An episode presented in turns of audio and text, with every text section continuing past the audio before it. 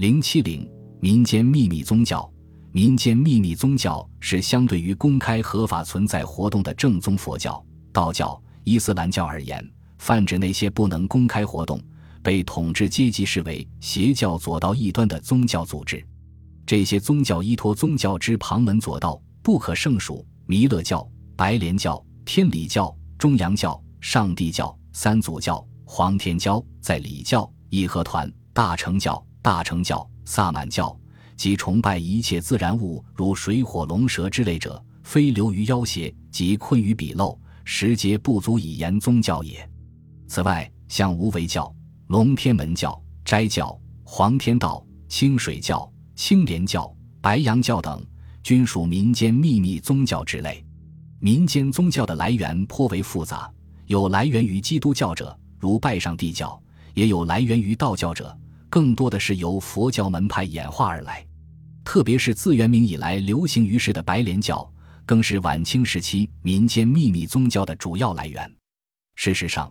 不少民间宗教在发展的过程中，并不太讲究佛。道二教的门户之别，通常相互渗入不同流派的宗教观念及民间秘密结社的组织观念，兼有各家的特点。晚清民间秘密宗教的一个重要特征，就是派别林立、自立门户、互不相统，组织上处于涣散状态。正由于此，他们尊奉的神祇也十分驳杂，诸如无生老母、弥勒佛、玉皇大帝、红军老祖。张天师、关圣帝君、骊山老母、达摩老祖等佛教、道教中的崇拜偶像，以及许多神话人物、小说传奇人物等，全都请了出来顶礼膜拜。但是，由于不少民间宗教都与白莲教有关，因此白莲教关于真空家乡、无生父母、无生老母创世三期末劫等观念，几乎为所有的秘密宗教所接受。这种否定现实的思想观念，显然是促使民间宗教形成异端、走上反对封建统治当局道路的重要因素。元明清时期的许多农民起义，如元代白莲教起义、明代文香教起义、清代天理教起义、八卦教起义、晚清义和团运动及太平天国起义等，都是由民间秘密宗教直接发动，或与之有着密切的关系。正因为如此。历代封建统治者对民间秘密宗教向来采取取缔政策。义和团运动兴起后，吴桥县令老乃宣继承义和拳教门员刘考竭力论证义和团乃白莲教制之流，其为邪教，行迹显然。其目的是企图促使清政府尽快除之。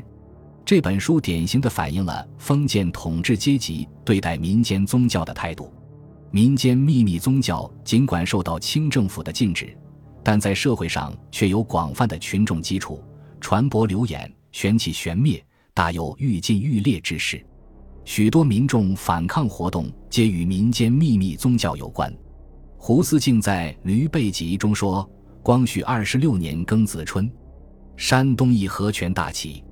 义和拳及八卦会匪与白莲教一派同源。”